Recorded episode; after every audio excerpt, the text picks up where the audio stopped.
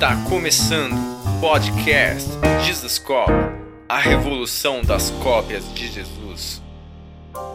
Fala galera, Jesus Cop, Douglas Gonçalves por aqui para mais um Jesus Cop podcast.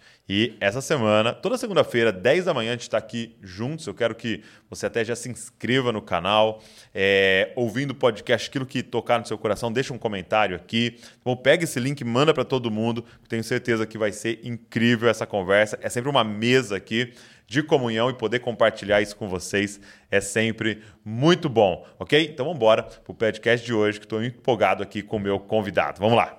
Harold Walker. Ó, falei bonito, hein? Seja bem-vindo. Prazer. Obrigado, obrigado por você estar aqui. É muito bom. Muito bom. O Fábio falou para mim, traz o. É, ele não fala Harold, né? Ele fala Haroldo, né? É. é o seu nome brasileiro, né? Evita problema de distorção do nome. Eles falam Harold, Harold, é, e ficam fazendo contorção com a boca. Fala Haroldo mesmo. Fala Haroldo que tá é, tudo bem, né? Tá Agora, se falar bonito, é Harold Walker, aí, nossa, fica bonito. Mas Harold é Walker. difícil falar. Muito bom. Aqui, aqui em Bragança a gente está acostumado a puxar o R assim, às vezes sai. Mas muito bom. É, eu queria começar te perguntando é, como é que é, é, como é que foi a história então da sua família para chegar até o Brasil né? Você é uma família de americanos. Como é que os seus foram seus pais vieram primeiro, né? Como é que eles chegaram ao Brasil? Então, é, meu pai é, era um homem fora da curva. É. O melhor jeito de descrever ele é isso. Né? Ele nunca entrou em nenhuma curva. Ele sempre é fora da curva. então, ele ele teve ele, ele era uma, um desajustado se fosse na época dos hippies ele seria um hippie mas não era ainda a época dos hippies na uhum. época dele então ele foi para uma faculdade, foi para outra, é, estudou budismo um pouquinho, depois não gostou, depois foi para catolicismo, também não gostou, é, foi para um seminário presbiteriano também, no primeiro dia viu lá que era profissão, não quis também. Uhum. Então ele era uma pessoa sempre à procura de um ideal, procura de uma coisa. E aí, no meio desse, desse percurso, ele, ele encontrou com Deus, teve várias experiências, é, cinco anos sem ser batizado nas águas, sem ser batizado no Espírito, sem saber até que existia mas uhum. teve experiências muito profundas com Deus, pode ser visto no livro dele, Minha Jornada Espiritual. Sim. Mas ele, é, ele cria que não deveria ir em médico ou remédio, mas, hum. mas ele assim nunca foi radical no sentido de achar que é pecado ir ou não, uhum. nada disso, ou que não poderia ir, mas ele cria que se a Bíblia fala que Jesus perdoa pecados, a mesma Bíblia fala que Jesus perdoa é, cura doenças. Okay. E os pecados a gente não vê, mas a doença a gente vê. Então, uhum. a fé é só para perdão de pecados e não para e não para cura de doenças, ele achou que era uma fé meio falsa. Então, okay. ele cria nisso. E aí, meu irmão mais velho, o Roberto, ele. Vocês eram quantos irmãos? Nós éramos seis irmãos. Okay. Uma irmã mais velha e cinco homens.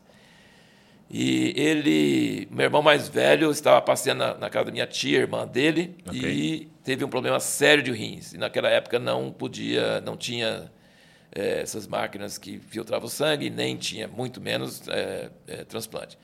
E então a minha tia, sem pedir ordem dele, sem nada, ela pediu ordem de juiz, porque sabia da, da, da posição dele, para, contra a vontade do meu pai, sem que nem sabia da vontade dele exatamente, para levar meu, meu irmão para o médico e tirar o rim dele. Ok.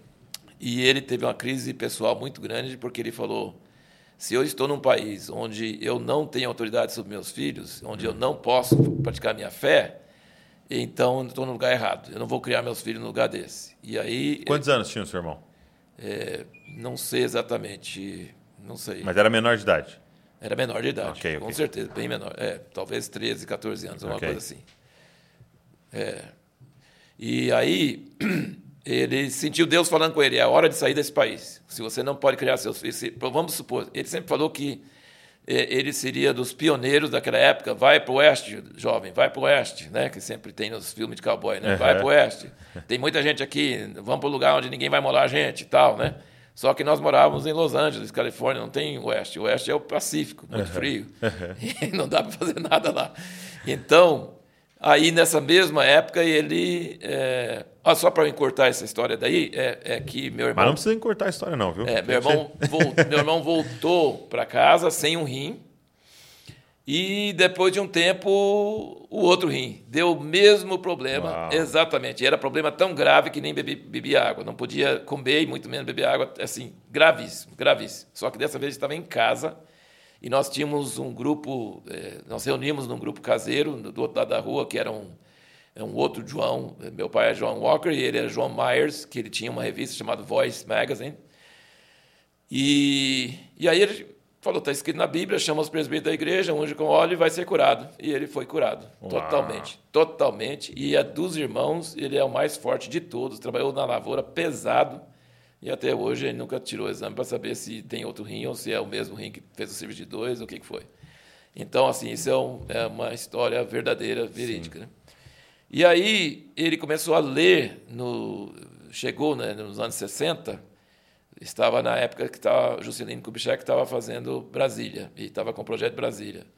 E aí meu pai ficou entusiasmado com essa ideia revolucionária de tirar a capital do Rio e ir para o interior e abrir todo o interior do Brasil e parar de ficar naquele lugar cheio de corrupção, cheio de antiguidade, cheio de, de pessoas políticas e tal, e, e levar a capital e fazer uma capital nova no interior e tal. E então ele sentiu esse chamado e aí ele foi veio para o Brasil, sentiu de vir para o Brasil.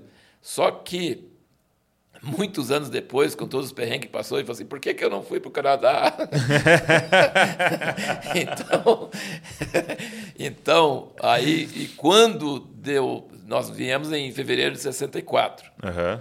E juramos, juro que nós não trouxemos a revolução, mas nós viemos um mês antes. A revolução foi em março e foi em fevereiro que nós viemos. Mas não sabíamos de nada, não sabíamos que o Brasil estava para é, com Goulart, todas aquelas coisas socialistas e tal, não sabíamos de nada, de nada. Um mês depois é que a gente viu as marchas lá em Belo Horizonte, uhum. mas uma revolução como essa nunca se viu na história do mundo, uma revolução tão pacífica, com tão pouco derramamento de sangue, não existe, não existe, não existe. Era o, é o perfil do povo brasileiro, que é um povo diferente, diferenciado. Então, é uma uhum. coisa que a gente admira muito, sempre admiramos. O povo brasileiro de ser hospitaleiro, de ser alegre e de ser não violento e de ser generoso é uma coisa tremenda. Mas o que acontece? Ele sentiu esse chamado para o Brasil, mas ele não tinha comida nem para comer nos Estados Unidos. Nós comíamos mostarda que colhia no quintal é e mesmo? comprava feijão e achava uma nota de 10 dólares na Bíblia que alguém tinha largado, aí deu para mais uns dois dias. E aí foi nessa época que ele estava orando e reunindo a família e falando nós não vamos para a terra que manda leite e mel, nós vamos para uma terra que tem laranja e banana. e aí é, ele nos fazia, a família toda vibrar com a, a visão, sendo que não tinha nem dinheiro para comer. E aí um amigo dele, que também chamava John, então, é, John Manchester, John. John. Manchester, ele tinha, é, ele tinha 12 filhos, acho, e era um homem tão pobre quanto nós, trabalhava em jardinagem de casas, era uma pessoa simples, dos Quakers. Okay. É, talvez não estava participando diretamente dos Quakers, mas tinha muita influência dos Quakers e do George Fox, aquele pessoal. E aí ele recebeu uma herança. Ele recebeu uma herança nessa época e subiu, o carro dele subiu nessa época que nós estávamos orando e crendo e não tinha nada. E ele deu os dois mil dólares na época que deu para trazer a família inteira uhum. para o Brasil, e sendo que ele podia usar esse dinheiro muito mais para ele Vocês vieram como? Nós viemos de avião, mas todos os bens foram em tambores, aqueles tambores pretos grandes que vieram de navio, meses uhum. depois e tal. E tinha um amigo é, que tinha uma, uma, organizaçãozinha pequena que deu, conseguiu os vistos e, e alugou uma casa para nós em Lagoa Santa, que fica bem ao lado do, de, do aeroporto de Confins hoje, mas naquela época era uma hora de ônibus de Belo Horizonte. Uhum. E aí ficamos quatro anos em, em Minas, é, nos aculturando, aprendendo a língua e eu fui para a escola, eu fui para a escola Cinderela, hum. uma escola particular que tinha umas gravatinhas borboleta ridículas. e era eu e meus dois irmãos, e eu já sabia ler, já sabia escrever, já havia mais uns meses entre a gente viajar e vir. E não tinha estudado nada, não tinha visto nada, eu tinha sete anos. E aí, quando fomos introduzidos assim na sala de aula, no segundo ano é, de ensino fundamental, E eu falei, poxa vida, será que esses meses eu esqueci como é que as letras se juntam? Porque são as mesmas letras, mas tudo errado. E... Mas em dois meses, três meses, a gente já estava falando, já estava... Né? Para criança, para criança é bem mais simples, é, né? bem mais simples. E os né? seus pais? Aí eles também... Demoraram mais, bem Demoraram mais. um pouco mais. É. Meu pai tinha tido aula de português, sabia um pouco do, da gramática, mas demorou muito mais. Obrigado, mano. E nunca atingiu a mesma facilidade que a gente tem, né? Sim, com certeza. Muito bom. Então, com sete anos, eh, você veio com, com seis anos. Eu vim com sete anos. Com sete anos É. para cá. E, e aí, qual que era, então... eh, como é que foi, então, essa missão, esse trabalho do seu pai? O que ele começou a desenvolver aqui, a sua família? É, primeiro lugar, ele não tinha nenhum, ele não veio com nenhuma organização missionária, ele não tinha sustento nenhum também. Tinha 100 dólares que minha avó mandava, que sempre tinha dado para ele para a educação dos filhos. Só. A única coisa que tinha era isso. 100 dólares naquela época valia muito mais do que hoje, mas também não era suficiente para uma família de seis, né, de seis filhos e dois adultos. E ele começou a dar aula de inglês e tudo, mas ele não veio para o Brasil para uma missão. Ele veio para o Brasil para criar a família. Ele falou: Eu não quero que meus filhos cresçam nesse ambiente dos Estados Unidos. Eu não quero que se tornem burgueses, não quero que se tornem eh, pessoas bem-sucedidas, eh, materialistas. Eu quero que eles tenham o West, eu quero que eles tenham um lugar de desafio. Quero que eles vão para o lugar onde eles são desafiados. Tem cinco meninos, não vou criar eles aqui nos Estados Unidos. Uau. E a mi, aí meu avô, que era uma pessoa bem sensata e bem sucedida, um corretor de imposto, de corretor de, Imóveis. de seguros, Seguros. corretor de seguros, nunca passou muito apertado nem na, na Grande Depressão. Não era rico, mas também não era pobre e, e, e tudo. Ele achou muito ruim tirar os seis netos dele de lá, mas dois anos depois, em 1966, ele veio nos visitar e falou para meu pai: você fez a coisa melhor que podia, porque os Estados Unidos está indo para o buraco. É, meus outros netos estão assim perdidos assim no meio dessa cultura de hippie, cultura de drogas, cultura de revolta contra o Vietnã. Os Estados Unidos está degradando. Você fez a decisão certa. Então ele mesmo, Uau. não sendo uma pessoa de visão espiritual, ele ele validou né a posição de meu pai. E aí, em termos espirituais, meu pai foi convidado para algumas igrejas em Belo Horizonte, começava pregou, falou alguma coisa e tal. Tinha comunhão com alguns irmãos lá em Lagoa Santa mesmo, um pouco, mas e- extraoficialmente, assim, nada muito grande. Mas posteriormente, quando nós mudamos para Goiás, esse, alguns desses amigos mudaram para Goiás também, para Rubiataba, Goiás, e, e ali formou a base da, do Unesco da igreja em Rubiataba. Ok. E aí, então, começou a plantação de uma igreja lá. Isso. Lá começou, não foi para lá com o intuito de começar uma igreja. Sim, sim. É, meu pai era, nunca foi parte de uma denominação nenhuma. Ele nos criou com leitura da Bíblia todo dia, duas, três horas de ensino da Bíblia, palavra da Bíblia. Nunca ensinou nenhuma linha teológica, calvinismo, arminianismo, nada disso. Ele ensinou a Bíblia e só a Bíblia e mais a Bíblia e só a Bíblia que te explica, entendeu? Era só isso mesmo. E ele, nu- e ele sempre foi é, que sempre foi aberto para pessoas com quem talvez ele discordasse em algumas áreas, mas que tivessem uma palavra viva de Deus. Podia ser padre, podia ser pastor, podia ser metodista, podia ser presbiteriano, podia ser assembleano, várias fontes diferentes e podia continuar discordando de algumas áreas doutrinárias, mas quando sentia que era uma palavra de Deus, ele nos criou com essa abertura para receber e entender que Jesus não é de nenhuma denominação, que ele é é, ele é de seguidores que querem se vir a ele, que existe só uma igreja verdadeira e tudo, né? Então, quando nós fomos para Goiás, aí nós realmente fi- ficamos no faroeste mesmo, porque Goiás, onde nós fomos, Subiataba, a Belém, Brasília, eh, naquela época não tinha asfalto, e então ficava a 330 quilômetros de Brasília e 180 quilômetros de Anápolis, e, e era, era o faroeste mesmo, para você ter ideia, os mineiros, que era, era quase tudo, ou mineiro ou baiano que está lá em Goiás, e eles, o prefeito da cidade era fugido da justiça, que tinha matado um homem lá em Minas, essas coisas, então, e tinha cavalo- cavalos, e tinha é, todas essas coisas, né? Carroça, a igreja era cheia de carroça na frente, não tinha carroça e bicicleta, que era o que Meio era a condução, meio de transporte. E a gente plantava tudo que nós comíamos, nós mesmos plantávamos, arroz, feijão, frutas, verduras, tudo, tudo era orgânico e era tudo nós mesmos que plantávamos, nós mesmos que colhíamos.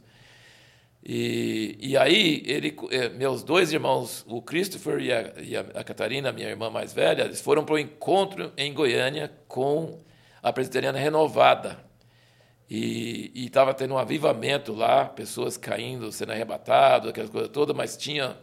Eles voltaram incendiados, porque meu pai tinha dado muito treinamento muito eficaz na Bíblia e na seriedade, na dedicação para Deus e tudo, mas faltava a igreja. Então, uhum, uhum. eles voltaram e ele falou assim: Eu não posso deixar eles aqui é, parados, sem fazer nada. E começamos a ir para a praça e pregar a praça. E aí uhum. começou a igreja. Aí veio alguns irmãos de Belo Horizonte, aí pregávamos na praça, pessoas convertiam, nós íamos de carroça lá para o córrego e batizava as pessoas num córrego sujo lá e tal. e, e, a igreja começou assim nas casas. Muito tempo foi nas casas e depois, finalmente, teve um salão.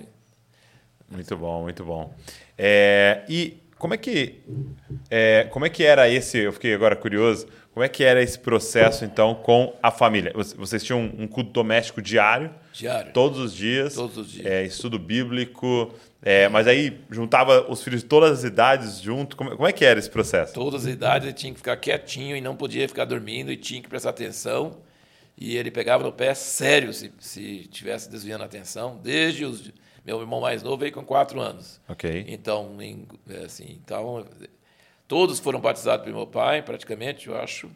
Uhum. É, bem novos, a idade de 3, 4, 5 anos de idade, uma conversão genuína. Meu pai tinha alergia para religiosidade, para menino cantando bonito, imitando outros. Não, ele tinha conversão de verdade, batismo do Espírito Santo de verdade. Uhum. É, e, e, e, ele cria em ler a Bíblia toda, sempre, nos, nos criou com isso. Então a leitura era sequencial uhum. e exigia que tivesse um tempo a sós com Deus. Cada um também tinha que ter seu tempo a sós com Deus e na família. E aí, quando não tinha igreja, tomava ceia também, na família também. A Muito igreja bom. era a família. Entendi. Então, o intuito dele vir para o Brasil foi por causa da família. Por causa da família, para criar os filhos no lugar de desafio, para não entrar no, no, American Way of Life, no, no, no estilo no American Dream. É, no American Dream. Ele falou que isso não. Ele queria que a gente fosse igual aos pioneiros, que a gente fosse desafiado para um lugar que precisasse da gente, que a gente pudesse servir, sacrificar, viver uma vida para ajudar outras pessoas. E qual foram assim, as maiores experiências que você teve nesse ambiente de casa, assim? É, teve muitas, né? Mas é, muitas mesmo. Meu pai era um homem místico e ele sempre compartilhava conosco as experiências que tinha com Deus. Uhum. E, e, eu lembro de uma vez é, que meu irmão mais novo teve uma febre muito alta e delirava. E, e, meu pai, como não usava remédio, não ia em médico, e orava, reunia a família e tal. E aí não, não passava a febre, não, não, não mudava, e era vários dias. Aí ele reuniu a família e falou assim: Nós vamos. Eu já cansei, não vai ficar mais assim. É, chega. E foi curado na hora. É mesmo? Foi curado na hora. ele deu um basta? É, deu um basta na coisa e parou na hora. É, outro irmão, é, descendo o morro lá de bicicleta, quebrou o braço, e aí estava indo com a carroça para o médico, para o hospital, e o outro irmão, o presbítero da igreja lá, falou assim: Mas não vai orar primeiro? Vai no médico assim de uma vez? Aí o pai falou, é verdade, não sei o que, eu estou fazendo. Foi para casa, foi para casa ali ao lado, e aí esse irmão que falou isso levantou e colocou o, o osso no lugar, é, e aí ficou no tipo, aí não foi no médico, orou, orou, colocou o osso no lugar sem dor e tal. Sem e, dor? Sem dor e sarou e ficou tranquilo. então também eram muitas experiências de cura. Muitas experiências de cura. Na minha experiência, quando depois que nós mudamos para Jundiaí, em 86, a minha esposa teve um problema seríssimo da vesícula, é, gravíssimo. Ela passou em dor horrível a noite toda. E eu estava na escola e ela ligou e falou assim: me leva para o hospital logo, porque eu não aguento mais, está terrível. Eu nem falei, falei, tá bom. Aí passei na casa do meu pai, que ficava bem ao lado, e chamei, papai, vem cá, vamos orar. Ele entrou na porta da sala e não conseguiu chegar no quarto, já foi curado. Na hora, de dor horrível. Ele foi, orou e tudo, mas já, já tinha sido curado antes. Aí ficou 20 anos, com, tinha pedra na vesícula, mas nunca mais teve crise, nunca mais teve nada. Aí 20 anos depois teve, aí foi tirar a vesícula. Mas sim. assim, são experiências bem marcantes. Sim, sim. E uma outra experiência muito forte, que eu até comentei esses dias, que tem muito a ver com esse último livro do, do Bob Sword, é, hum. A Próxima Onda, sobre a música, sobre a adoração, uma coisa tremenda, assim, seus É assim, esse livro eu estou indicando para todo mundo. É mesmo? Estou indicando para todo mundo porque o Bob Sword é, Foi, foi lançado no Brasil? foi lançado pela Temérios. É, é, Ah, sim. Foi lançado pela Temérios e realmente esse livro me impressionou. Eu fiquei porque faz parte e, e aí deixa eu eh, Fala um pouquinho dele pra gente. É, o, o- o- ele fala sobre é, os anos 60, 70, 80, 90 e e não fica criticando o estilo de louvor, mas mostrando como o estilo de louvor mudou e as, as partes positivas, negativas e tal, e como está hoje. Então ele não está com atitude crítica, mas está com atitude de que precisa resgatar alguma coisa que Deus trouxe em Azusa, trouxe em 1948, alguma coisa daquela música celestial maravilhosa. E aí um dia, eu aí, lendo isso, eu lembrei que um dia meu pai estava doente na chácara e ele teve uma epifania, uma, uma experiência com Deus e ele eh, chamou toda a família perto da cama dele de manhã, por isso que assim ficou bem marcado na minha mente.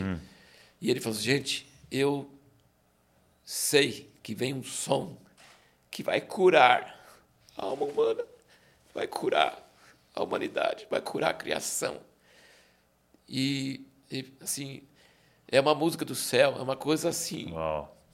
Tremenda assim. Então eu lembro disso assim muito forte. Aí surgiu uma palavra dele eh, na igreja, eh, anjos, música, cura da alma e restauração da criação. Esse, esse tem até o PDF disso que eu reparti para os irmãos esse dia que foi resultado dessa experiência que ele teve. E sempre que tinha uma experiência dessas, às vezes ele ficava em dúvida, assim, puxa vida, eu nunca vi ninguém falar sobre isso, nunca vi ninguém, nunca li nada sobre isso. Será que isso é não é heresia? Que- E aí sempre Deus trazia alguma coisa de alguma fonte que confirmava. Em poucos meses depois nós no interior de Goiás, e aí poucos meses depois chegou duas revistas Proclaim da Inglaterra, de uns irmãos muito preciosos. Era uma revista muito simples, é tipo uma folha, são folhas impressas de alguns irmãos da Inglaterra, mas nós pensamos que tinha perdido. Fazia tipo um ano que não tinha chegado, pensamos que tinha perdido. E esses dois números chegaram e estavam falando quase a mesma coisa. E alguns desses artigos ficaram na mesma revista e, e fala sobre. Então, assim, é, só de falar sobre isso eu sinto muito emocionado, porque eu tenho vontade de ver isso acontecer na igreja. E eu creio que vai. Sim. Eu creio que vai lendo os testemunhos de Azusa, lendo o testemunho de, de, de 1948, da chuva Cerote lá no Canadá, e Sim. A música celestial para milhares de pessoas, sem nunca ensaiar, sem instrumentos, sem nada, e aquele, o maestro, que é o Espírito Santo dirigindo tudo, e, o, e as pessoas ficando impressionadas e tal. Então, e ele cria, ele cria que Deus vai liberar essa música nesses dias, que vai ser cantada em sala de aula, vai ser cantada na praça, vai ser, vai, e, e, e ouvindo essa música, vai curar essas distorções e coisas da alma do, do ser humano, essas traumas, essas, sabe, essas, essas coisas que, sabe, esses traumas que as pessoas têm. feridas, né? Porque a Bíblia diz que quando nós chegarmos lá, toda lágrima será enxugada. Uau. E quando fala que toda lágrima será enxugada, significa tudo que você acha que nunca mais você vai conseguir recuperar, porque aquela memória te traz dor, vai ser, vai ser enxugado, vai ser tirado.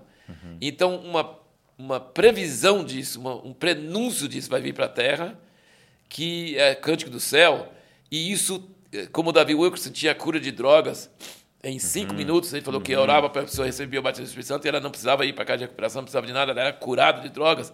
Eu creio que muito dessa música celestial, ela vai invadir a igreja, invadir nossas almas, e ela... E, e então nós temos a música da criação, né, que a- diz em Jó que os anjos de Deus cantavam, os filhos de Deus cantavam de alegria quando a, o, o- a terra foi criado, né? Eles, eles cantavam de alegria, e o C.S. Lewis mostra isso nas Crônicas de Nárnia, o leão cantando e tudo aparecendo, né? Aham, verdade, verdade. E, e depois, quando Jesus nasceu, os pastores ouviram aquele coral cantando. Então, tem o cântico da criação, o cântico da redenção, e agora é o cântico da consumação. Então, assim, é um negócio. E eu acredito que o Brasil tem muito a ver com isso, é, porque, porque, o Por quê? porque o brasileiro é muito voltado à música, é muito. é, e, e eu acredito que precisa se livrar um pouco dessas cópias de outros lugares, outras coisas que têm abençoado muito, e tal, mas, mas existe uma, uma musicalidade e uma, uma e também assim, eu, você ter ideia, um, um irmão pre- precioso chinês, Christian Shen, ele é, ele falou que nos Estados Unidos ele ficou admirado tanto tempo que o pessoal consegue ficar cantando na congregação, o tempo de louvor. Uhum. Mas quando ele veio para o Brasil, o negócio é tipo, lá é meia hora, aqui é duas. Sim, assim, sim. O pessoal não cansa. Então, existe, existe dentro do, do brasileiro, da natureza brasileira, uma, uma, uma afinidade com a música. Né? Então, Entendi. talvez exista um papel específico do Brasil nesse. Então, você está dizendo que é, isso que o seu pai, essa experiência que o seu pai teve, apontava para uma canção que seria liberada nessa última hora, isso, nesse isso. último tempo, isso. antes do retorno de Jesus. Exatamente. E faz muito sentido é, ser por agora, vamos dizer assim, porque você também vê o, a contrapartida disso, um aumento da, dos problemas emocionais acontecendo num nível assim é, que eu nunca tinha visto antes. Sim, sim. Né? E pastoreando a igreja, a gente está vendo é. isso vindo como uma onda, como uma tsunami avassaladora. Quando você começa a conversar com as pessoas, é. as pessoas estão mal de isso. ansiedade, de depressão, de isso. síndrome do pânico, de é. doenças emocionais. E não é, é só a gente não cristã. Sim, sim. Os pastores estão talvez piores do que outros então existe. Aí vem uma outra coisa que eu hum, até queria hum. comentar com você, que é uma coisa também que eu nunca vi ninguém pregando sobre isso, falando sobre isso. Meu pai tinha uma mensagem chamada As Três Testemunhas, que é o Espírito, a Palavra e o Sangue. Okay. Fala em 1 João 5. Só que ele mostra pela Bíblia inteira que existem esses três. E, na verdade, se você for resumir a Bíblia, nós temos dois personagens do Velho Testamento, Moisés e Elias. Uhum. Os dois jejuaram 40 dias, um foi o início da palavra escrita, o outro foi o primeiro dos profetas. Um representa a palavra escrita e o outro representa o Espírito Santo, fogo. Uhum. Mas com a palavra e o Espírito só, nós não temos uhum. solução uhum. Para a igreja. Nós não, não temos libertação dessas, desses males, okay. sabe? Então as pessoas vão para uma reunião, têm a palavra, têm o Espírito e continuam precisando de psicólogo, psiquiatra e, e mesmo assim sem resolver e precisando de calmantes, precisando de remédios, precisando de outras coisas. Okay. Por quê? Porque está faltando o sangue. Que o, o, novo elemento que foi trazido por Jesus uhum. é o sangue. E, e na Monte da Transfiguração tem os três conversando, que é o Velho Testamento e o Novo junto.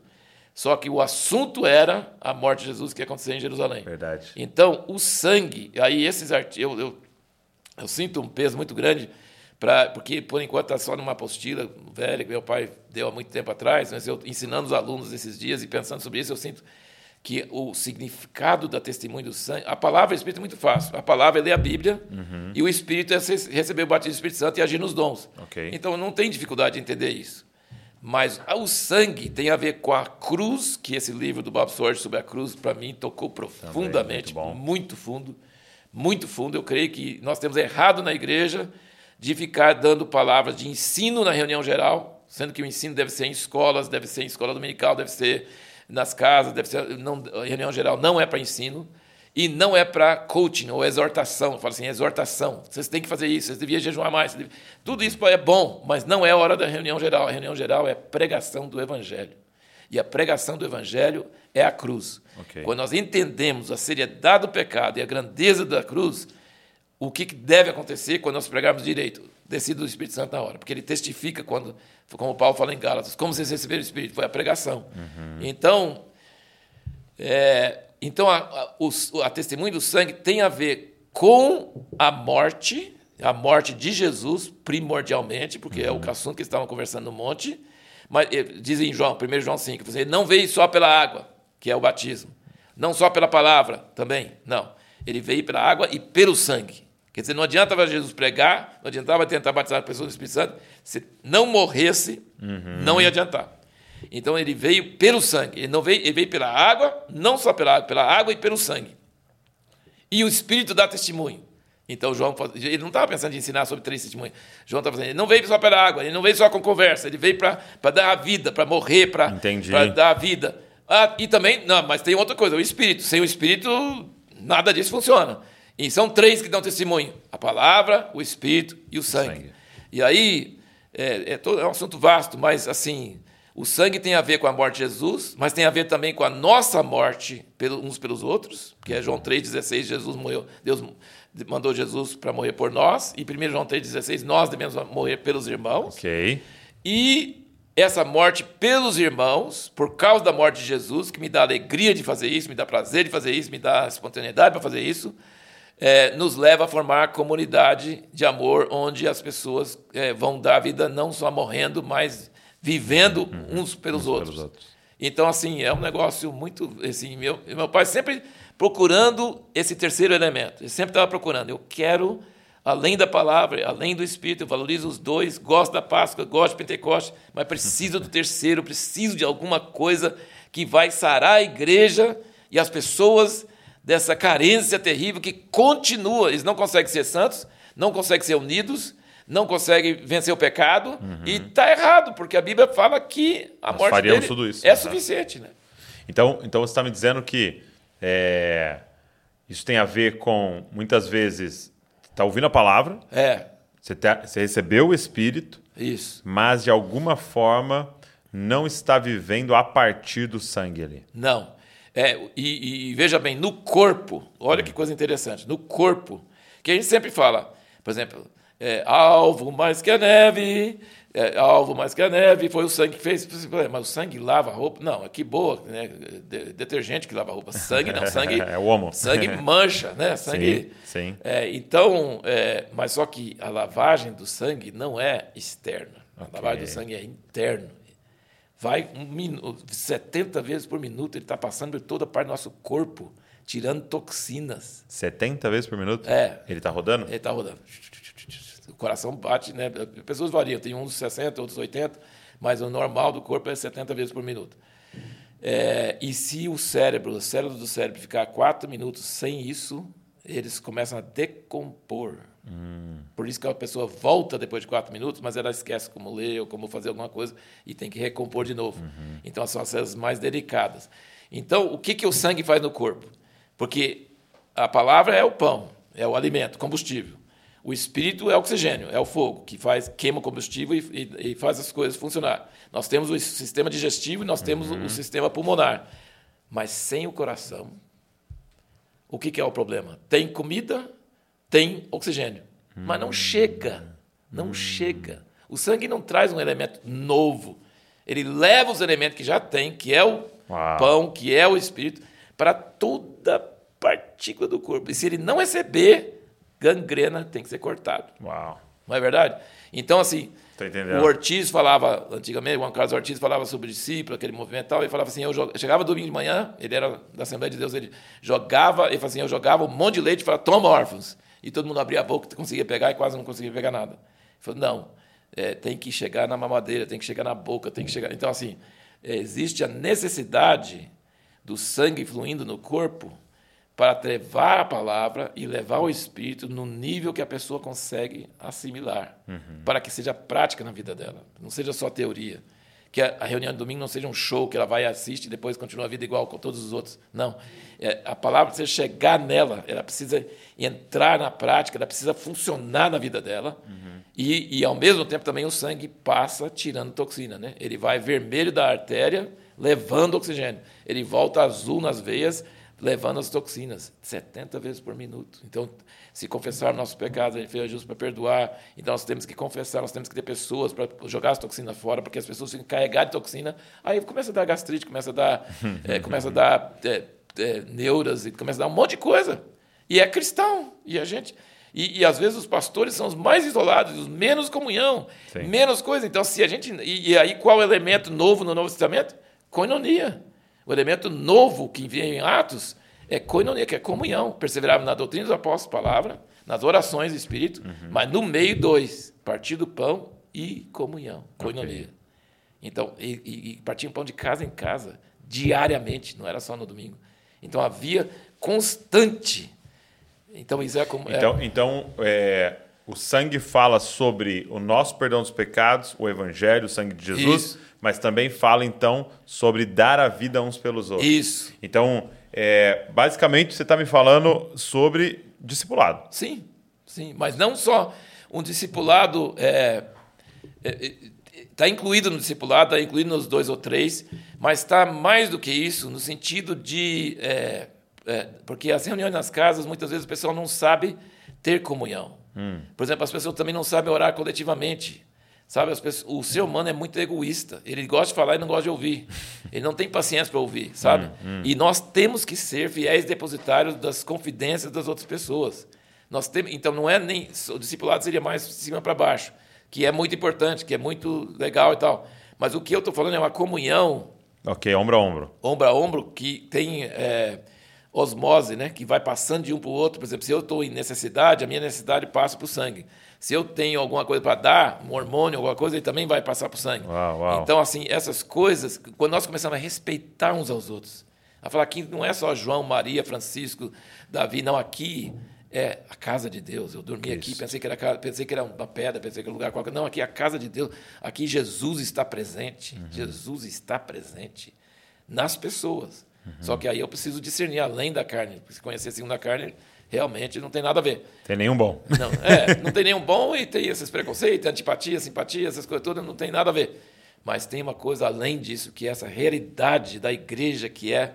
E isso eu creio, uma outra coisa que está nos impressionando muito é que nós precisamos nos preparar para a perseguição. Hum, nós, vamos, hum. nós precisamos preparar para dias onde nós não vamos ter salões, nós não vamos ter microfones, nós não vamos ter nem internet. Na, né, na pandemia nós não tínhamos salões, mas nós tínhamos internet. Sim. Mas a internet é a primeira coisa que um sistema totalitário corta. Lá na China hoje não, não pode ter nada na internet. Tem milhares de pessoas pagas pelo governo para vigiar para não ter nada. Nada de Bíblia, nada de Cristo, nada de nada. Então, assim, a igreja tem que aprender a sobreviver por amizade, relacionamento. Coisas que o governo não consegue enxergar, coisas que ele não consegue ver, coisas que ele não consegue controlar. Né? A Al-Qaeda, naquela época, ele funcionava, eles tentavam achar onde está a organização, onde está o centro, né? É, e não tinha, não tinha, porque era por amizade. Né? Então, entendeu? Era por ligações uhum, pessoais. Se uhum. matava aqui, matava aqui, não adiantava, porque. Entendeu? Então, assim, é, é essa, essa princípio do reino de Deus cresceu na China debaixo de comunismo, sem Bíblia, sem nada. Então, assim, nosso pessoal, nosso povo brasileiro precisa ser preparado, hum. usando essas ferramentas, internet, usando salões, usando essas coisas, mas para preparar o povo para a verdadeira igreja, que não é nada disso. Eu digo, por exemplo, as reuniões do salão, as reuniões grandes de domingo, não é igreja. Não é igreja. Não é igreja. Igreja, por exemplo, nós chamamos o templo de igreja. Não, o templo não é. Uhum. A pessoa fala assim: eu vou lá lavar a igreja. Eu falei: não, até hoje eu não consegui. Como é que você está conseguindo lavar? Cristo está nesse trabalho aí. então, assim, é, o salão não é igreja, mas também as pessoas não são a igreja, porque o salão reúne todo mundo, é a uhum, multidão. Uhum. Na verdade, no salão é bem-vindo, pintado de cabelo de amarelo, de, de rosa-choque, de que for, for, De que jeito você é bem-vindo. Jesus recebia as multidões, uhum. não cobrava nada, ele, ele dava, multiplicava o pão, curava, não perguntava se a pessoa merecia, não perguntava nada. Então nós temos que ter uma igreja, uma, um povo assim, é, aberto, que recebe. Que é acolhedor. Mas se nós não tomamos a ceia na reunião geral, que se torna uma coisa muito, muito fria, muito simbólica, muito é, não é uma refeição, não é, uma, não é um calor humano, não é comunhão. Se nós não tomamos a ceia, daqui a pouco os visitas chegam e falam assim, mas peraí, vocês não tomam a ceia aqui? Não, nós tomamos na igreja. Não, mas aqui não é igreja? Não, não, não, aqui é multidão, aqui é, é para ouvir a palavra, ouvir o evangelho, ouvir as parábolas e tal. Agora, se você quer fazer parte da igreja, aí tem compromisso, aí tem aliança, aí é um lugar reservado, um lugar só para pessoas que realmente estão sérios, que querem não é imposto, não é necessário, não, não tem nenhuma cobrança. Mas se você quer fazer parte da família, quem senta à mesa com parte da família, ele contribui, ele trabalha, ele, ele, ele é fiel, ele não falta. Agora, visita não, visita não tem que lavar louça, não tem que fazer mais nada. Uhum. Né? Entendeu? A gente serve você. É, então, assim, é esse tipo de essência da igreja okay. que as pessoas precisam entender, sabe? Agora, isso facilmente se transforma num sistema militar, num sistema é, legalista e não é o que a gente crê.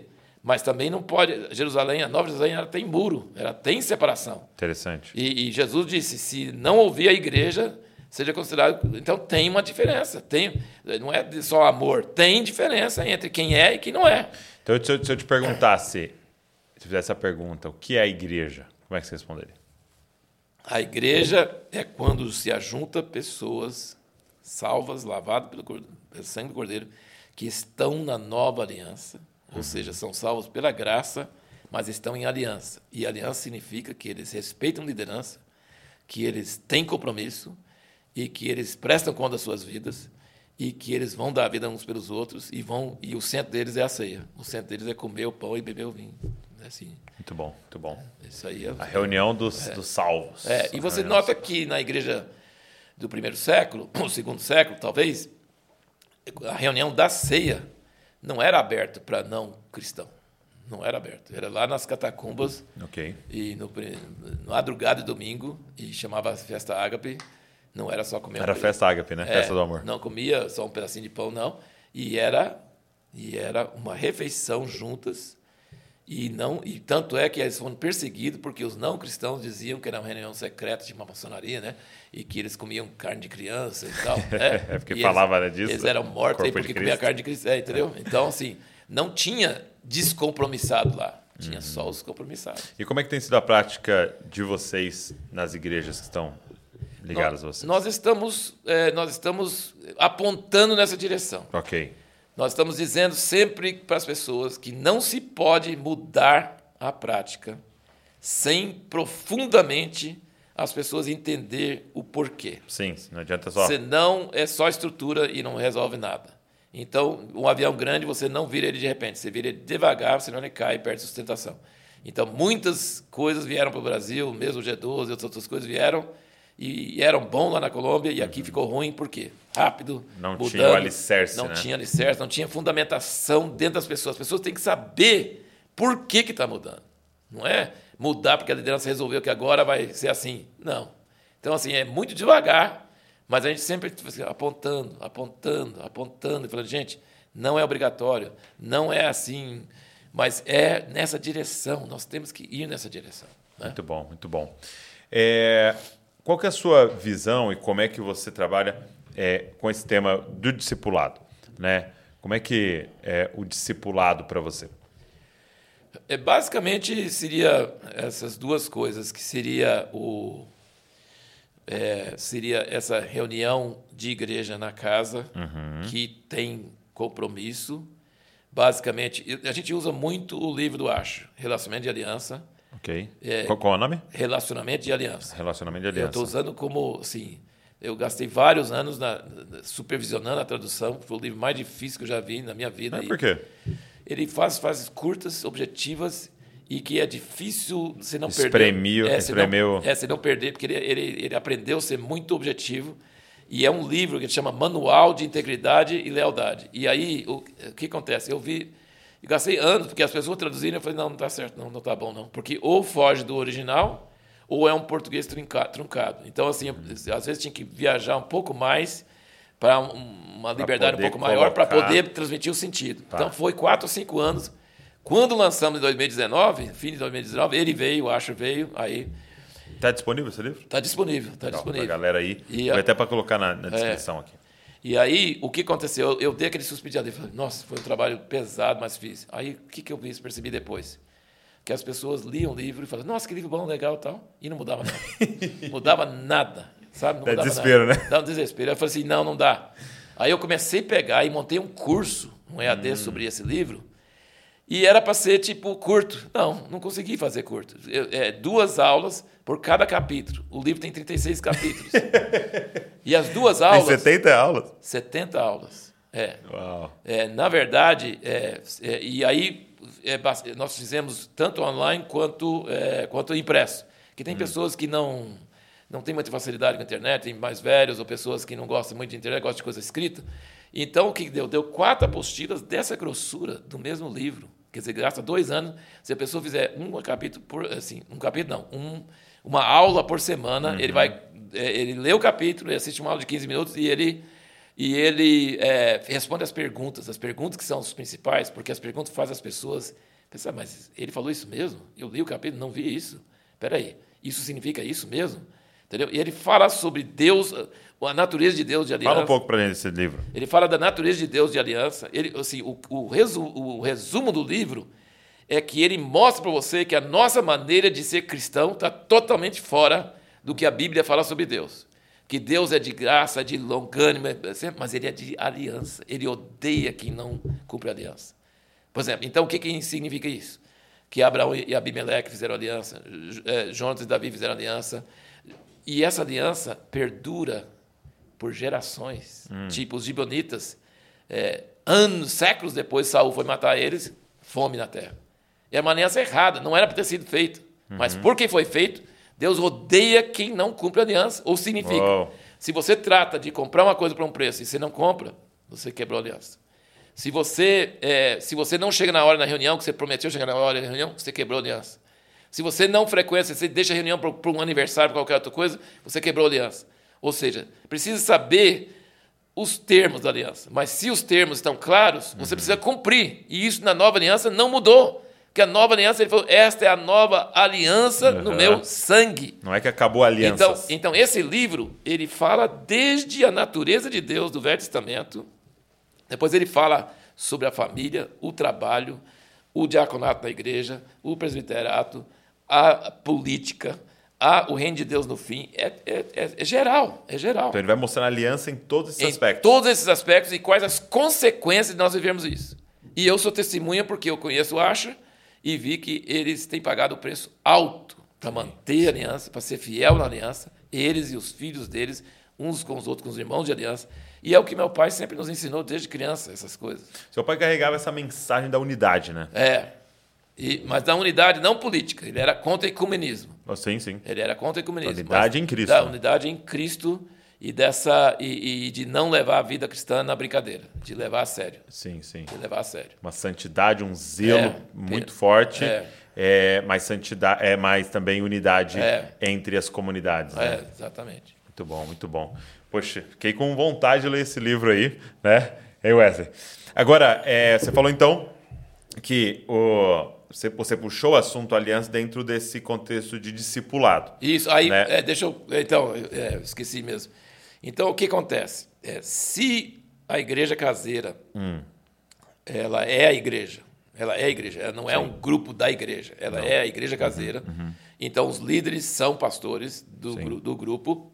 Eles não precisam ser presbíteros da congregação geral, mas eles são pastores do grupo.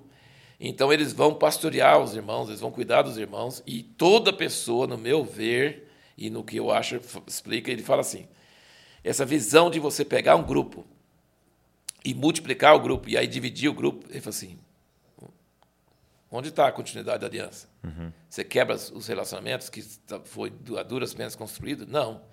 Então, como é que você faz para esse grupo não estagnar? É, quando não cabe mais também é, no lugar, como é, é que faz? É, mas você não traz pessoas novas para o hum. grupo. Você nunca traz pessoas novas para o grupo. Você Entendi. forma o um grupo e cada um do grupo vai formando grupos na sua casa. Ok, que Ele vai trazendo as é assim. Assim. É, então, assim, e, e, todo cristão precisa ter um lugar onde ele recebe e onde ele dá. Hum, okay. Porque ele tem que ter um lugar, ele tem que ter um grupo onde ele está recebendo, onde ele está desarmado, ele não está preocupado com ninguém está preocupado só com a vida espiritual dele, da família dele, dos irmãos que estão com ele.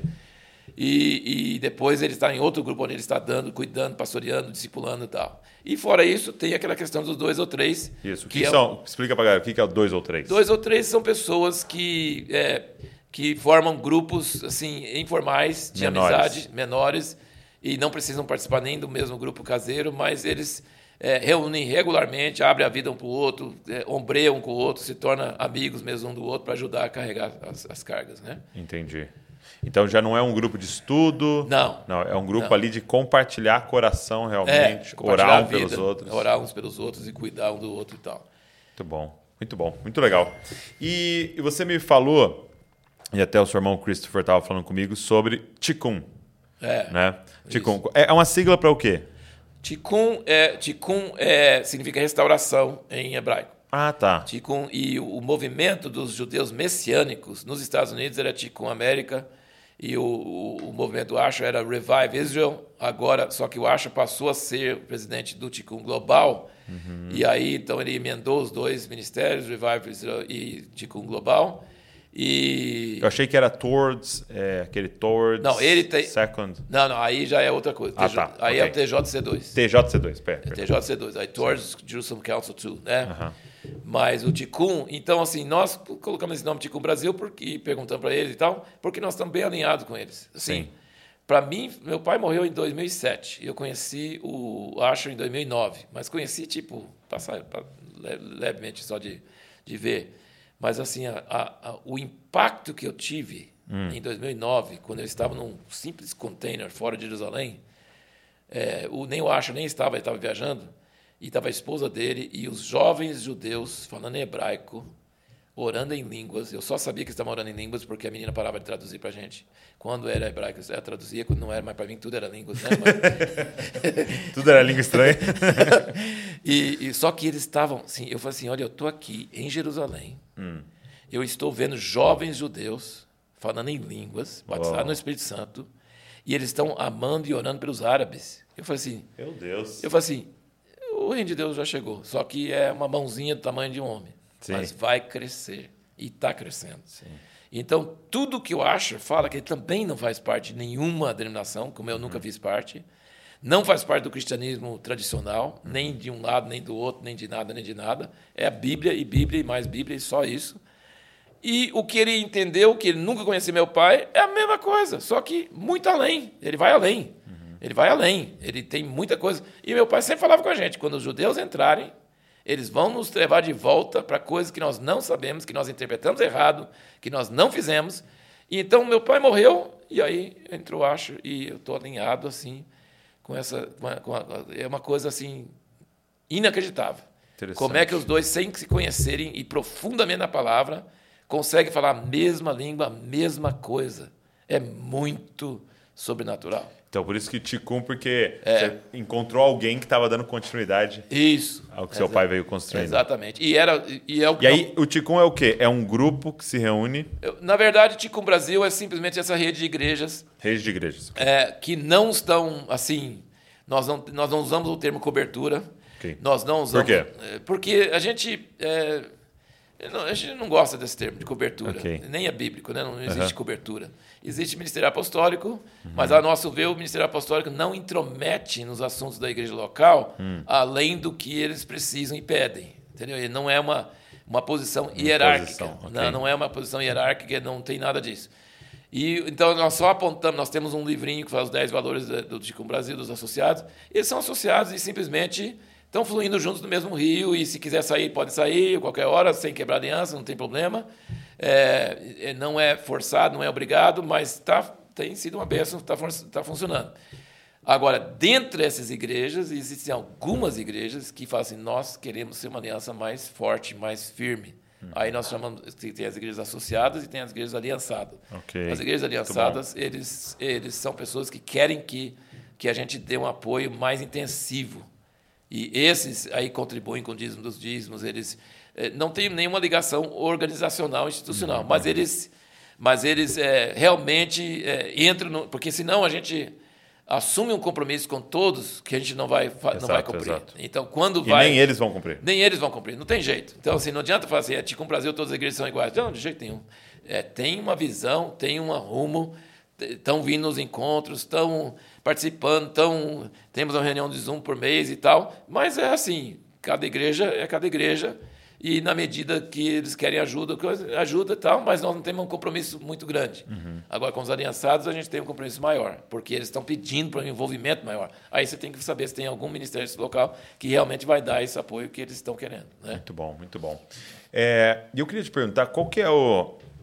É, quando é que esse é, a mensagem Maranata, porque eu percebo que ela é central é, em tudo que vocês constroem, falam e né, o, o retorno de Jesus é central é, ali. É. É, isso sempre foi para o seu pai? Sempre foi, sempre foi. Essa mensagem todos, sempre esteve no centro ali. Todos, é. Ele sempre disse que o maior evento da história até hoje foi a primeira vinda. Uhum. Mas a segunda vinda vai fazer aquele ficar pequeno. E toda a Bíblia está apontando para essa segunda vinda. Uhum. Só que aí que vem a questão que ele sempre falava, mas eu acho leva isso para um grau muito maior, hum. de que o Velho Testamento, onde fala sobre a nova aliança, que é o Espírito no coração, derramaria o meu Espírito, a graça, essa coisa da salvação pessoal, essas coisas todas, é, nunca está desvinculado da volta dos judeus dispersos para a sua terra uhum. e do Messias governando um reino que nunca vai acabar. Você pode ler todos os profetas, que todos eles falam a mesma coisa. Uhum. No meio do juízo sobre Israel e tudo isso, mas eles falam que, é, que não, mas eu vou trazer eles de volta. Vai sobrar um, um restinho, mas esse restinho vai ser santo, nunca mais vai pecar. Vai, vou pôr meu espírito neles, porque do, do, outro jeito não funcionou, vou fazer uma nova aliança, mas agora com meu espírito neles e com Davi, ele fala Davi, depois que Davi já morreu há muito tempo, meu servo Davi vai reinar sobre eles. Meu servo Davi, outros lugares ele fala renovo, outras vezes ele fala um filho nos nasceu, um filho de uma virgem, e tal, e tal, e tal, e tal, e tal. O seu rei veio a ti, montado no jumento, e tal, e tal. Então, assim, os judeus, depois disso, né, da, da, do cativeiro e retorno, que é o fim disso, é Neemias, Esdras e Malaquias, aqueles é, é, o fim do Velho Testamento, antes dos né, 400 anos antes de João Batista, é, qual a esperança deles? Messias, uhum. ungido. Uhum. Não tem outra esperança. Tudo. Não adianta voltar e não ter o Messias, porque Sim. nós vamos pecar de novo, igual nós fizemos trocentas vezes, não vai resolver nada. Agora, o Messias sim. Aí o anjo chega para Maria e fala assim: Seu filho vai reinar no trono de Davi, seu pai. Ele é o filho de Davi, ele é o Messias e ele vai cumprir. Então não podemos ter uma visão para a igreja e outra para Israel. Não pode. Porque o Velho Testamento, todo dia a Bíblia não nos dá o direito disso aí. Então, surgiu uma doutrina falsa no cristianismo, okay. que é exatamente o que Paulo fala em Romanos 11, que não devia fazer. Ele fala assim: ah, eu entrei, eles caíram, foram cortados, agora eu entrei. Ele fala, peraí, peraí. É muito claro, né? Ele, muito claro. Ele fala, peraí, peraí, peraí, peraí. Você, você entrou para fazer raiva neles. Exato. Porque eles adoraram pau e pedra no lugar de Deus. Deus ficou com tanta raiva. Se vocês me traírem é uma coisa, me trair com pau e pedra. Agora eu vou te mostrar que tipo de povo que eu vou arrumar para vocês agora. Quer dizer, nada de mérito para nós. Assim, nós somos aquele que passa raiva neles. Um, entendeu? Um povo sem tradição, sem, sem cultura, sem disciplina, a vã tradição que nós recebemos dos nossos pais. Nós não somos a cereja do bolo. Nós somos assim nós somos escorraçados e Sim. Deus nos trouxe para dentro para poder passar raiva neles. Sim, somos enxertados. É, né? então assim, vamos ficar humildes, vamos ficar na nossa, e aí nós somos concidadãos dos santos, somos parte do novo homem, somos, não somos cidadãos de segunda classe, nada disso, mas Deus tem um propósito na história que ele vai cumprir, que é de Israel se voltar ao Messias e Jerusalém ser a capital do mundo e vai ser um negócio fantástico. Ok. E hoje, assim, de forma prática, o que nós podemos fazer em relação a isso, né? Como discípulo de Jesus, como igreja brasileira? Eu sei que uma, uma das questões é a gente colocar isso nas pautas nossas de intercessão. É. Né? É. Mas o, que mais que, que mais que a igreja pode aprender com isso? Eu, para mim, hum. eu estou terminando de fazer esse curso, que eu estou de elaborar esse curso. Estou faltando só dois capítulos. O pessoal já está pedindo o do... quarto do, do, do relacionamento de aliança. Okay. Para mim, não adianta vir o maior avivamento da história que está previsto na Bíblia, chuva serode, tudo isso que Deus vai mandar antes de Jesus voltar, se não tiver um odre para conter isso. Okay. E o odre para conter isso, para mim, é mudar a mentalidade evangélica sobre a igreja. Hum. É entender que a igreja não é um self-service, um, um show de cinema, um lugar que você escolhe um, escolhe o outro e tal, e você vai ser salvo no céu, e lá você, Deus arranja tudo. Não, não, não. A igreja é relacionamento de aliança, onde você realmente conhece os irmãos, tem aliança com os irmãos. Esse é o Deus de Israel, esse é o Deus que nós queremos. E se o Espírito Santo cair sobre um, um, uns odres desses, hum, aí, hum. se a perseguição vier, isso. Então, assim, para mim, isso é o principal. Esse foi okay. um, quase o primeiro livro do Acha, 30 anos atrás que ele escreveu. E depois, recentemente, por causa do meu interesse, ele escreveu o último capítulo do livro. Mas, assim, é, então, assim, devemos orar para Israel, devemos, eu levo grupos para Israel, é, tudo, mas, assim, o principal não é nada disso. O principal okay, é okay. o Deus de Israel. É essa fé na aliança, na família, sabe? Nessa perdurar. Deus, por exemplo, vai aparecer no fim que, que Israel acabou. Todas as nações vão vir contra Israel, eles vão começar a vencer, e você vai começar a pensar: é, então a Bíblia é mentira, a Bíblia não é, é verdade. Aí Jesus volta. Entendeu? Então, é, ele, ele não vai trair o juramento para Abraão e para Davi. Sim. Mas vai parecer que vai, uhum. mas não vai. Entendeu? Então nós temos que entender isso profundamente em nossos corações. A gente está posicionado, né? Nós temos que estar posicionado nisso aí. E, e, e vai vir perseguição para os judeus e vai vir para nós, que se nós apoiarmos eles. Interessante você falar disso do, do vinho novo, porque a gente sempre foi é, estimulado né, a pedir o vinho novo. Né? É. Vamos orar pelo vinho novo, vamos é. cantar pelo vinho novo, vamos é. vinho novo, vinho novo, vinho novo. Mas, de fato, a parábola está dando um foco muito maior no odre novo. No, exatamente. Porque o vinho novo ele vai derramar, ok. Vai, é. Mas ele está dizendo, se eu derramar no é. antigo, vai estourar com tudo. É. Né? Então, o nosso trabalho... Você pode pedir o vinho novo, mas o nosso trabalho é nos tornar esse Isso. odre que suporta o que ele vai Isso, mandar, né? Isso. Muito bom. Se você levar o exemplo da chuva, chuva serúdia, torrencial, é- nossa, faz muito mal. Faz muito estrago. Mas se você arar o terreno, Hum. se você plantar a semente, se você fizer a cerca, se você fizer os reguinhos para a água correr, aí quando ele cai, nossa, só brota. Né? Então, nós temos que. E o outro exemplo é o óleo né, de, de Eliseu. Ok. O óleo corria, corria, corria. Cadê mais uma vasilha? Não tem. Então ele parou. Ok. Então ele vai depender do número de Ele é vasilhas. proporcional É, é à preparação. Então nós precisamos preparar mesmo. Assim, a chuva vem de Deus. Eu creio muito nisso. Eu, Sim, creio, eu, eu creio que também não está longe. Eu creio, eu tenho visitado algumas congregações, sentido a- o louvor e a adoração deles É. assim, de coração, de, sabe?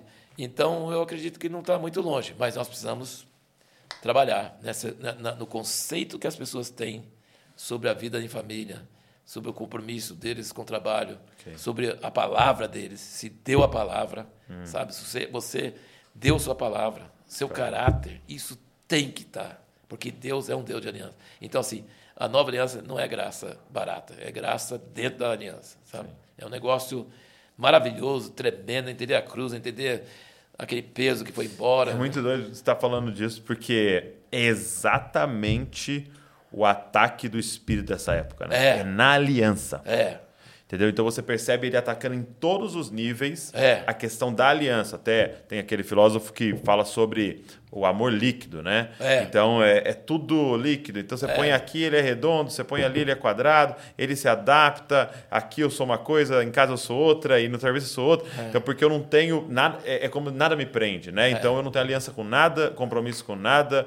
É, e é exatamente como é, Satanás está discipulando uma geração, né? isso mesmo. sem aliança. né? Exatamente. Então, dissolvimento do casamento, dissolvimento da família, dissolvimento de todo tipo de aliança. Né? É. Então, nós vamos nos levantar exatamente contra isso, contra essa cultura. Né? E, e dentro disso, dessa cultura moderna, existe o smartphone, que a gente não pode deixar de, de, de falar sobre ele, porque ele está quebrando as conversas pessoais. É, as famílias se reúnem ao redor da mesa, cada um com seu celular. As pessoas, entendeu? Não, assim, Então, ele é uma ferramenta muito útil para a gente evitar muito trabalheiro, muito tal, mas ele é um, é um grande perigo. Está acontecendo muitas doenças, muitos problemas, as pessoas ligadas às redes sociais, com muitos amigos, mas sem amigo de verdade, e sem interpretar a linguagem corporal. Uma série de coisas estão acontecendo, então isso é, é exatamente contra a comunhão. Contra a A comunhão. coenonia, Comer junto, conversar junto, contra o sangue. não ficar olhando para o celular, né? Ter horas para cada coisa, mas ter domínio, sabe? Ter, e ter espaço para que essa comunhão cresça e, e relacionamentos reais, profundos, sabe? E, e- e eu sempre digo o seguinte: é quando você, quando numa época boa da sua vida, você é, você compartilha experiências igual meu pai repartiu essa epifania ou alguma coisa. Você, você compartilha algumas coisas que Deus fez na sua vida preciosas que você não quer falar com qualquer uma, você fala com seus amigos de coração mesmo. Você compartilha, eles sentem a, o drama, não só o conteúdo, mas é, eles sentem assim o que, que você sentiu. É, lá na frente, quando você adoece espiritualmente, fica deprimido, como eles te curam? Eles te curam com o antídoto que você deu para eles. Porque eles não têm como te curar de uma coisa estranha. Mas eles vêm assim, vem cá, aquele dia você falou comigo isso, isso, isso. Ah, é verdade. Então assim, eles são, fi- Uau. eles são fiéis depositários, né? Eles são, eles guardam, eles não Como só se fosse uma poupança. é, Está tudo é, guardado ali. Exatamente. então são pessoas que abriram mão do egoísmo para ser cuidadores dos seus irmãos, sabe? Para valorizar, para se importar, para se importar. E para isso não pode ser muita gente. Não pode ser, oh, querido, oh, aquela coisa toda assim. Não. Isso é assim, é outro tipo de ambiente, é uma multidão, uma multidão, Uhum. tudo beleza. Mas os nossos relacionamentos íntimos e profundos, eles têm que ser poucos, né? Uhum. Não pode ser muitos. E tem que ser reais e profundos, e aí nós conseguimos curar um ao outro. E aí que vem assim, eu, na eu, eu vi na vida de meu pai que ele não, ele carecia desse tipo de, É. de coisa, entendeu? Então no fim é, teve muitos problemas assim, muitas coisas porque não tinha amigos de aliança. Você sabe que aquela pessoa que vai no meio do mato e vai cortando, vai cortando, vai cortando, vai cortando, depois grita para socorro e não tem ninguém. Sim, ele foi tão longe. É melhor você ir mais devagar e, e ter gente junto com você, bom, né? muito Então, bom. formar equipes, formar grupos de amigos e saber quem são seus amigos e sacrificar promoção, sacrificar dinheiro, sacrificar qualquer coisa por seus amigos. Eu vi isso no Asher, eu vejo isso nas pessoas e eu tento praticar isso. Assim, eu não quero fama, não quero nada disso, eu quero preservar os relacionamentos que Deus deu. Deus te deu, Jesus falou, eu guardei os, os que o Senhor me deu. A obra que o Senhor me deu, eu fiz, eu guardei eles. Só perdeu um que era para perder mesmo. Né? Assim, só perdeu um que era o filho da perdição. Não tinha jeito de guardar. Mas os outros eu guardei. Eu guardei, então aqui, ó, o Senhor me deu, eu guardei. Então nós. E, e dava um trabalho, hein? É, dava trabalho. e nós vamos ter que prestar conta das pessoas, não é. Muito bom. Não é de obras faraônicas que a gente levanta, não, não, não, isso aí queima de uma hora para outra, sobe tudo. Não adianta, né? Agora, pessoas, relacionamentos, coisas que você investiu em pessoas, nunca passa. É. Muito bom. Eu gosto de fazer uma pergunta para os meus convidados, é, porque eu acho que essa pergunta aqui gera é, frutos para as pessoas continuarem. Quais são os três melhores livros que você leu que mais assim mexeu com você? Vou pedir para você deixar o relacionamento de aliança fora, porque você, ele já está na nossa lista aqui. Se você fosse falar de outros três. É bem difícil, né? É, é, é porque dá a impressão que você está traindo outros, né? É. Mas fala três, assim. Talvez não precisa ser os melhores, mas é. o que você gostaria de indicar para o pessoal? O Cristianismo Puro e Simples, do C.S. Okay, Lewis, okay. é um dos melhores que eu já li, mais formativos. Por que, que ele é tão importante? Porque ele é simples, ele foi programa de rádio que C.S. Lewis fez para leigo, uhum. só que ele fala de coisas profundas. Então, é toda a base que ele usou, e que eles até usaram no Senhor dos Anéis, e os amigos dele também lá, é, toda a base é, teológica e ele tem ali. Então, assim, você consegue compreender uma série de coisas que para a gente é, é, é, muito difícil. Então, cada capítulo tipo, é, é seminal, ele, ele, ele abre um horizonte e é simples, não é complicado igual Schaefer, outros. Ele é simples, ele é bem simples. Então, esse é um livro que eu nunca é, não deixaria de, de falar. Agora, é, seria. que mais? É, Cristianismo puro e simples, C.S. É, Lewis, aí, ó, já vai aí, fazendo sua lista aí, vai fazendo sua lista. É certeza. Agora, são livros evangélicos ou são livros de qualquer jeito? O que é? é eu, a, a, o livro Guerra e Paz, do Tolstói, para hum. mim, era o melhor livro que eu já tinha lido, até ler um outro livro chamado Êxodos. Êxodos. E Êxodos, é, Leon Uris, ele é uma, é uma, é uma ficção, hum. mas é uma ficção histórica baseada na verdade da reconstrução do Estado de Israel e dos, dos dramas que as pessoas sofreram meu pai não gostava de ficção, de romance, não, mas esse ele deu. A minha esposa já deu, acho que cinco vezes. Eu tenho um amigo que já deu doze vezes. é, é assim, tem o um filme, mas o filme não chega nem, nem aos pés. Esse livro é o melhor é, então livro. é Êxodos. Êxodos. E qual é o nome do, do autor? Leon Uris. Leon, Leon Uris. É, esse... E por quê? O que, o que, que ele fez porque, em você? Porque a gente consegue viver o drama dos judeus estabelecendo aquela nação contra todas aquelas dificuldades. Uhum. O drama pessoal. E aí eu li depois é, outros livros é, históricos. Ó Jerusalém é um, é, um, é um documentário, não é ficção. E, e então a história, essa ficção do Leão Uris é baseada na história, no fatos. É muito, muito interessante. Muito bom. É, não sei exatamente. Eu, eu, acho que a vida cristã normal de Watchman Nee Vida Cristã Normal. A Vida Cristã Normal de Watchman Nee. É o Bob Mumford, que escreveu A Patrola, disse que se o cristão não leu isso, ele é analfabeto. Ele falava isso. A Vida Cristã Normal de Watchman Nee é um livro seminal, um livro sobre o que, básico, que ele... sobre Romanos 5, 6 e 7. Romanos 5, e, 6 7. E 8. Mas ele só ele não é bom no, no, no, no item batismo no Espírito Santo, okay. em Romanos 8. Não é tão assim, não tem revelação. Não é nada errado, mas não é. Uhum não é forte. Mas sobre Romanos 5 e 6, ele é muito bom. Ele traz uma revelação. O Watchman teve a revelação, saiu correndo. Eu morri, eu morri, eu estou tentando morrer, mas eu já morri. Eu estou morto. E a cozinheira ficou assim, admirada. Então ele é, teve uma é. revelação que abriu a vida dele. Então, assim, livros que trazem uma revelação pessoal. É muito forte. O Segredo Espiritual de Hudson Taylor. Esse livro, ele também teve uma revelação, que ele foi missionário na, na, na China, estressado, e aí ele descobriu quase a mesma coisa que o Watchman. Eu estou tentando entrar num lugar que eu já estou dentro, já hum. estou lá. E ele entrou em descanso e o resto da vida dele trabalhou mais do que isso. Segredo espiritual de Hudson Taylor. É, são são Você clássicos. deu quatro aí, hein? É, deu quatro. deu quatro. É. do jogo. É? Tá roubando no jogo. Tá roubando o jogo, já vão quatro. Muito bom, muito bom. Então você que está nos ouvindo aí, já tem uma lista aí, já tem material para você correr atrás esse ano. Agora, aí. se você não leu A Patrola de Deus, você precisa ler. Quem é o autor? A Bob Mumford. Bob Mumford. É curto, de Deus. é curto e é assim revolucionário. É. Porque na verdade o que, que ele diz? Que quem está trazendo as provas na sua vida não é o diabo. Então não adianta amarrar ele. Porque quem está dirigindo a patrola é o Espírito Santo. Ok. então é muito bom. Eu estava ouvindo um, um pastor amigo, pastor Paulo, e ele estava falando sobre a tentação, né? Aí ele faz essa, a pergunta, né? Quem levou Jesus para o deserto? Satanás. E aí, toda vez que está no deserto, gente- é, é, o Espírito Santo, perdão. E toda vez que está no deserto, a gente tem a, impressão que foi Satanás que É. levou a gente para lá. Né? Aí ele fala assim: e quem Jesus, quem levou Jesus para o topo do monte? Satanás. Satanás. né? E aí, toda vez que gente está no topo do monte, gente acha que Deus colocou a gente lá. e oferece todos eles do mundo dele. É, é verdade. Muito bom, muito bom. Poxa, Harold, Harold, obrigado. Obrigado por esse tempo aqui. Amém. E mais do que por esse tempo aqui, obrigado pelo que você e sua família é, semearam, semeiam na nossa nação. Obrigado pelos líderes que vocês cuidam. Obrigado por pagar um preço pelo, pela comunhão, pelo discipulado, pela unidade.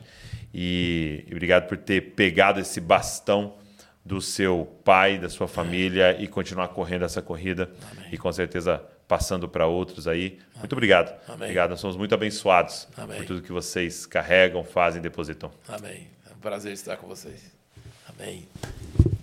Glória a Deus. Obrigado você que ficou aqui com a gente, ouvindo, assistindo a gente até é, o final aqui. Espero que você tenha sido muito abençoado por essa mesa, por essa comunhão. É, e eu queria te pedir para você pegar esse link, mandasse para pessoas que você acha que faria sentido, seriam abençoados por esse conteúdo. Também deixa um comentário aqui, se inscreve no canal aí se você não é inscrito para você receber tudo que a gente está produzindo. Deus abençoe você e não se esqueça, você é uma cópia de Jesus. Valeu.